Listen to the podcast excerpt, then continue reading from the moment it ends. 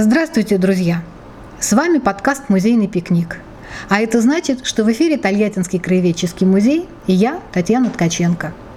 Но вы знаете, что пикник – это трапеза на природе, которая создается в складчину, ведь каждый из участников приносит что-то свое к столу. Наш музейный пикник – это неформальная беседа обо всем, чего касается музей, которая тоже делается в складчину, ведь каждый из участников приносит что-то свое в беседу. Наши герои – сотрудники и приглашенные гости, партнеры и друзья музея. Сотрудники расскажут о музее и своей работе, гости – о своем опыте соприкосновения с музеем. Сегодня у нас в гостях Марина Анатольевна Иванова, старший научный сотрудник Тольяттинского краеведческого музея. Здравствуйте. Здравствуйте. И мы снова сегодня говорим о природе экологии, но немножко с другого ракурса. Сегодня мы поговорим о коллекциях. Вот, а, знаете, Марина Анатольевна, меня мало что может поставить в тупик, если честно. Наши коллекции, они все очень логичные, они все очень такие правильные, да, коллекции крестьянского быта, коллекции там непрямые ткани и так далее. То есть, ну, мы знаем о чем это.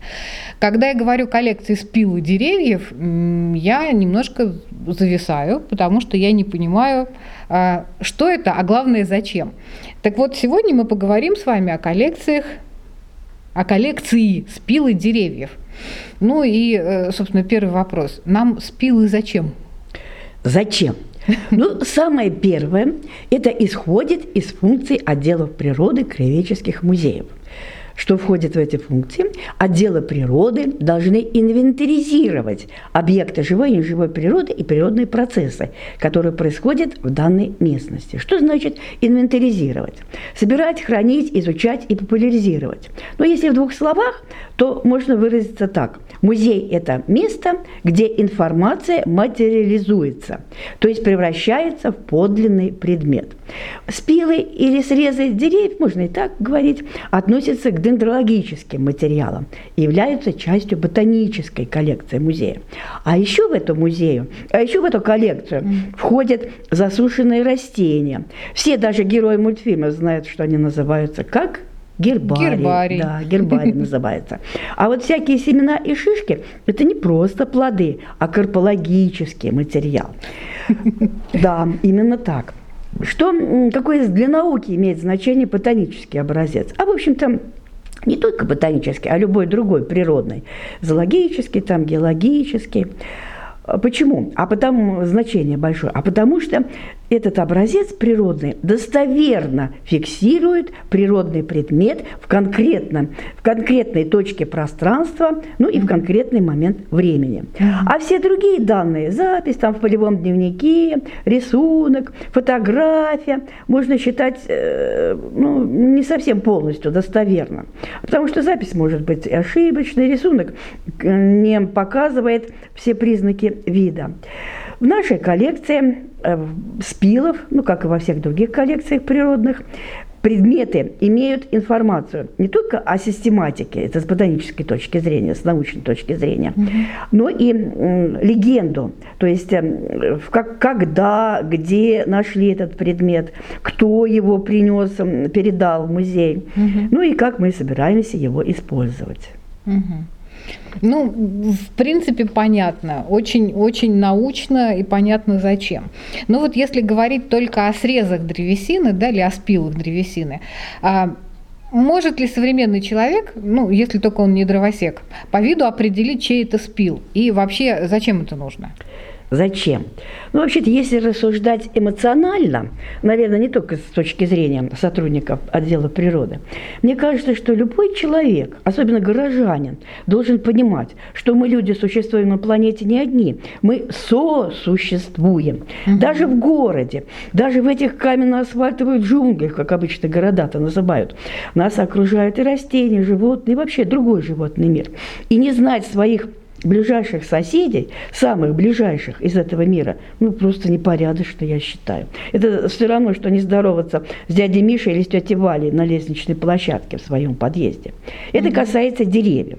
Ну, а что говорить лично о нас – о людях. Человек должен знать ну, хотя бы некоторые из, эм, э, из этих деревьев для собственного саморазвития, для эрудиции, для интереса, для новой информации. Информация, вы знаете, никогда не бывает лишней. Вполне вероятно, что знания рано, рано или поздно могут как-то нам пригодиться. Ну, а что касается определения видов деревьев не дровосеками, у нас большая экспозиция отдела природы. Mm-hmm. И спилы представлены и в разделе парки, газоны, и в разделе лес, и в разделе, в разделе дача. Э, у них есть подробные этикетки, где все, все данные, о которых я говорила, есть. Mm-hmm. Вот. Есть, есть даже специальное занятие «Старый клен». И в конце этого занятия даже младшеклассники без безошибочно отличают не только елку от березы, но и березу пушистую от березы повислой, или, например, тополь гибридный многоствольный, а тополя гибридного сорта советский. Все деревья-то ведь разные. У кого-то кора белая, у кого-то зеленая, у кого-то серая. И даже поверхность коры тоже разная, и гладкая, и с бороздками. Даже бороздки, и то не, не одинаковые на дереве, глубокие, мелкие, параллельные, беспорядочные. Ой, спасибо большое, Марина Анатольевна. Вообще, я как э, городской человек могу отличить, это я сейчас просто похвастаюсь, могу отличить, например, э, спил сосны от спилов других деревьев. Береза, например. Вот, ну по запаху. А, ну да, по запаху. Сосна пахнет да. хорошо. Сосна пахнет. Вот, точно. и, пожалуй, я, наверное, еще дуб отличу. И как а, турист э, с приличным стажем точно знаю, что сухой дуб а, не просто хорошо горит, а дает очень сильное тепло. Вот мы, когда в походы ходим, мы стараемся дубовые сухие, сухие ветки и стволы дубов, которые можно использовать как э, топливо, вот стараемся их брать, потому что от них хорошо тепло идет. Это знаете почему? Потому что у дуба большое ядро, ну, то есть мертвая древесина, угу. и она очень хорошо горит. В отличие от заболони, заболонь это живая древесина, по которой соки от корней идут к веткам. Ну, понятно, она влажная, немного соков, и она горит плохо. А у дуба большое ядро. Да, правильно. Вот видите, у вас такой жизненный опыт. Это, да, это жизненный опыт. Вот. И я думаю, что если человек в музее узнает что-то новое про спилы деревьев и про способы, как это, а, и про силу их сгорания, то, может быть, это ему тоже в жизни пригодится. Но это я так отвлеклась, прошу прощения. А, давайте вернемся к спилам деревьев. А, ну вот коллекция.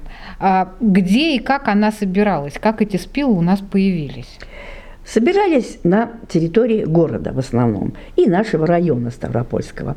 Это около музея и в 27-м квартале центрального района, mm-hmm. ну, около места mm-hmm. жительства. А как собиралась? Очень просто.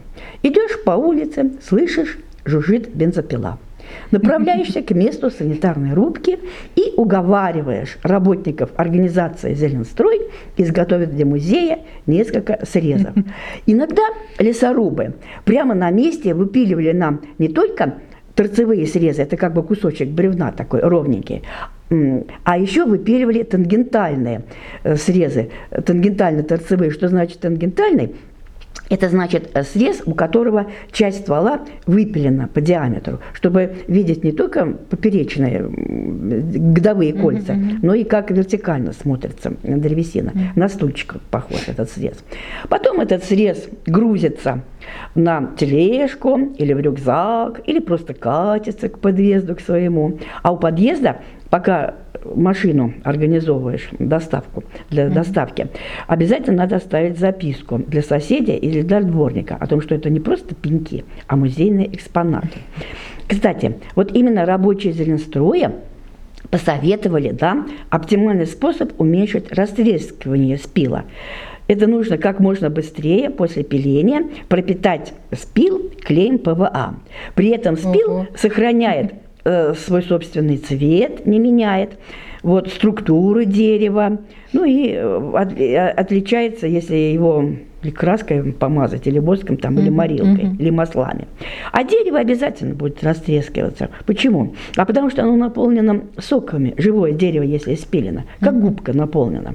И под воздействием температуры воздуха верхний слой высыхает, конечно, причем намного быстрее, чем внутренний. И чем больше температура воздуха будет там, где лежит этот спел, тем больше будут трещины. Это еще развисит, разви, развисит, зависит, конечно, и от размера спела, и от вида дерева. Большая часть нашей коллекции собиралась в 2000-х годах, ну, непосредственно сотрудниками отдела природы. Угу. И если деревья пилились на территории какой-то организации, то мы считали, что нам просто повезло.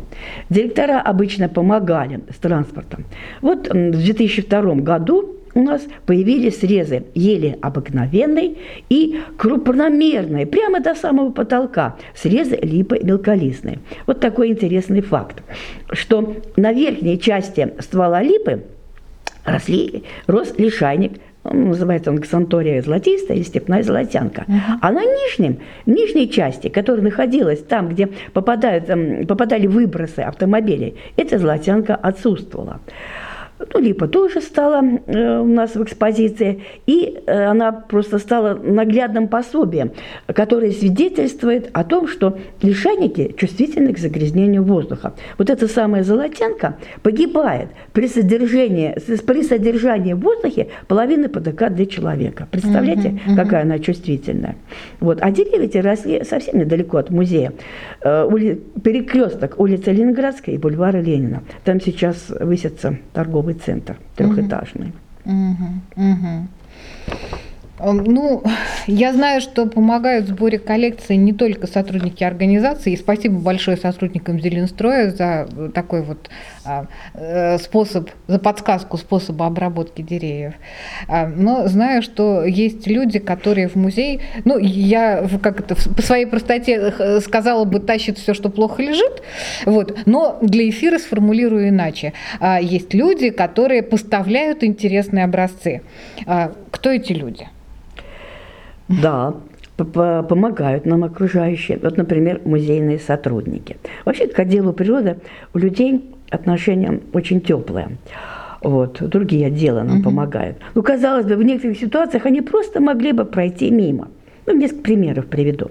Вот, например, директор музея наша Наталья Михайловна, Наталья Михайловна Ланкова, привезла нам интересный срез сосны. Его спилили сухостойного дерева.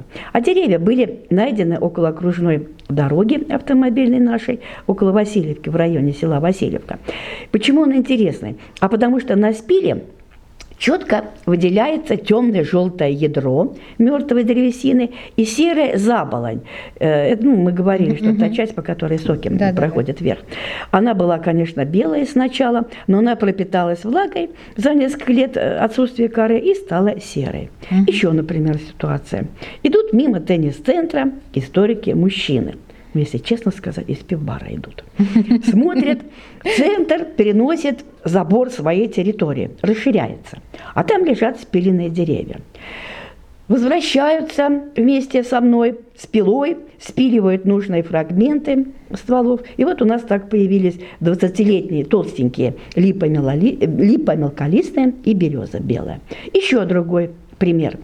Историк наш по пути на работу видят, как рабочие зеленстроя ведут санитарную рубку засыхающей елей на улице Мира, около остановки Горсад. Он уговаривает лесорубов отпилить для музея фрагмент ствола ели.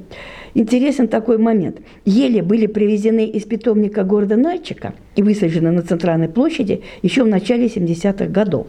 А вот это конкретное дерево, которое они пилили, оказалось возле самой остановки. Угу. И там автомобили то тормозят, то трогаются с места, при угу. этом выбрасывают большое количество, большое количество вредных газов. Угу. А э, ель получилось так, что ель это колючая, вот в таком месте оказалась. Э, она начала болеть и погибла. Не повезло. Не повезло. Не повезло. А между прочим, ель колючая из всех хвойников самым устойчивым видом является к загрязнению угу. воздуха. Соседи по даче тоже передают угу. фрагменты стволов, в основном это фруктовые деревья. Или планировку, перепланировку участка делают, или угу. заменяют сорт плодового дерева. У нас вот есть, например, спилы можжевельника виргинского, угу. яблони домашние, вишни, сливы, черешня. И вот даже есть такой редкий экземпляр – черемуха маголепская. Mm-hmm. Почему это редкий экземпляр? Сортовая вишня – сорт Жуковский, кстати, угу. для дачников, не выдержала наших санчелеевских морозов, погибла. И подвой ее пошел в рост. Подвой – это маголепка. Ее называют еще антипкой, и дачники стараются покупать вишню сортовую, чтобы был подвой именно на антипке. Почему?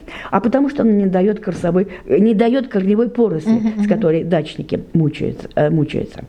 Еще бывают, знаете, такие трогательная ситуация. Вот однажды пожилая женщина, которая больше 80 лет.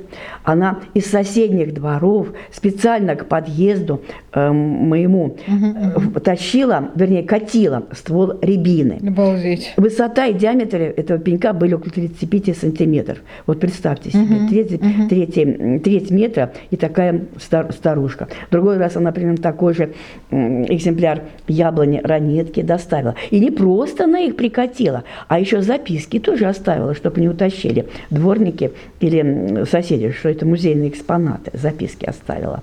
Угу.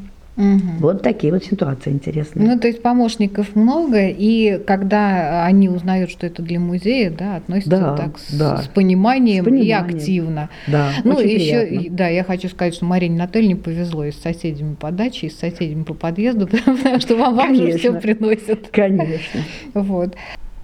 Спасибо большое, Марина Анатольевна. Мне, как всегда, с вами было интересно, но я предлагаю сегодняшний наш разговор на этом закончить, а тему развить дальше э, в следующем эпизоде.